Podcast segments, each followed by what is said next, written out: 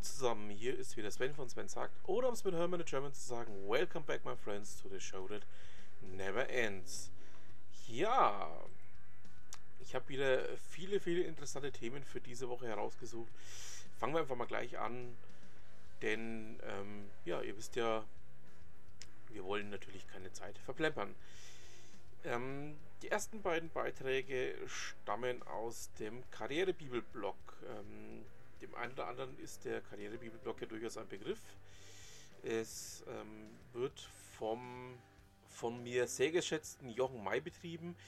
Und ähm, ja, ich habe da mal zwei sehr spannende Themen diese Woche gefunden, die ich euch natürlich nicht vorenthalten möchte. Es geht zum einen über das Asch-Experiment. Das Asch-Experiment, ähm, ja, dem einen oder anderen durchaus ein Begriff zum Thema Gruppendruck und Konformität. Und der andere Beitrag geht zum Thema Majoritätsdruck. Also zwei Themen, die durchaus miteinander verwandt sind. Ähm, Majoritätsdruck, ja, da geht es dann sehr genau darum, warum denn der Gruppendruck so gefährlich ist. Ähm, ich möchte euch beide Beiträge sehr ans Herz legen. Schaut da mal rein. Und auch sonst kann ich den Karrierebibelblog sehr empfehlen.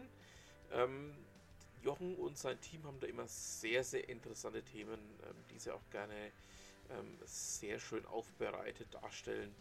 Und ja, da findet man mit Sicherheit definitiv was Interessantes dazu. So, ähm, nun zu etwas völlig anderem. Ähm, auf Facebook wurde im Laufe dieser Woche ein ja, durchaus etwas ketzerisch formulierter Beitrag namens Herzogenaurach, ein digitales Entwicklungsland ähm, veröffentlicht. Ähm, ja, ich habe jetzt nachgeschaut, sogar schon zwei Wochen alt, aber er hat an seiner ähm, Aktualität nichts verloren. Ähm, der Facebook-Blog Mein Herzog Aurach ähm, beschäftigt sich mit den unterschiedlichsten Themen. Ähm, unter anderem auch mit dem Stadt-Umlandbahn-Thema oder eben auch mit der digitalen Entwicklung der Stadt Herzogenaurach. Stadt Herzogenaurach ist ja durchaus ein Begriff ist der Sitz von Scheffler, von Puma, von Adidas. Ungefähr 12 Kilometer nördlich von mir. Oder es mögen es auch 13 sein. Und ähm, da wird einfach mal das Thema digitales Entwicklungsland aufgegriffen.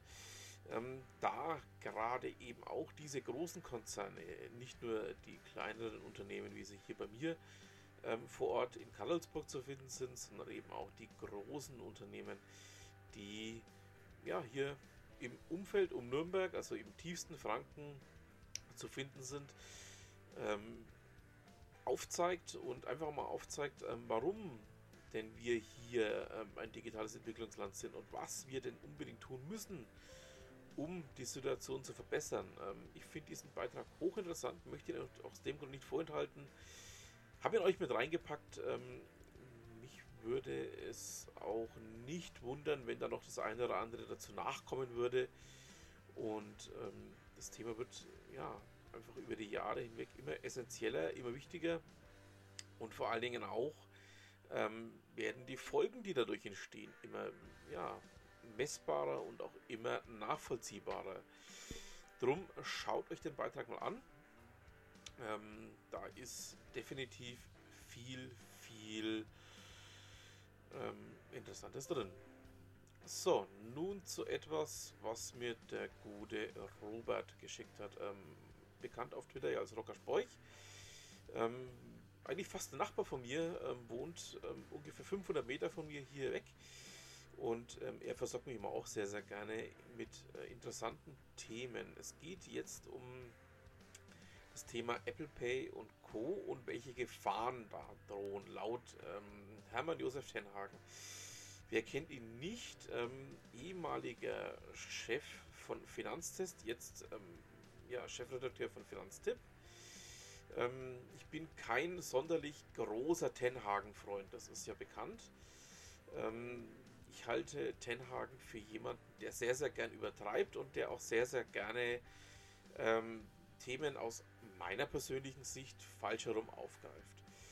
Ähm, er hat hier sich an dem Thema Apple Pay und Co. versucht. Ähm, ich drücke mich mal so aus. Ähm, er hat es versucht ähm, und ist gescheitert. Ähm, er hat in seinem ja, Beitrag, den er auf Spiegel Online veröffentlicht hat, ähm, die Themen zwar aufgegriffen, hat aber nicht verstanden, um was es dabei tatsächlich geht. Ähm, wenn man diesen Artikel mal etwas genauer durchliest, sieht man das auch, dass er einfach sagt, ja, dass der Datenhunger der Konzerne unersättlich sei. Aber dabei haben wir doch schon längst Konzerne, die einen unersättlichen Datenhunger haben in Deutschland.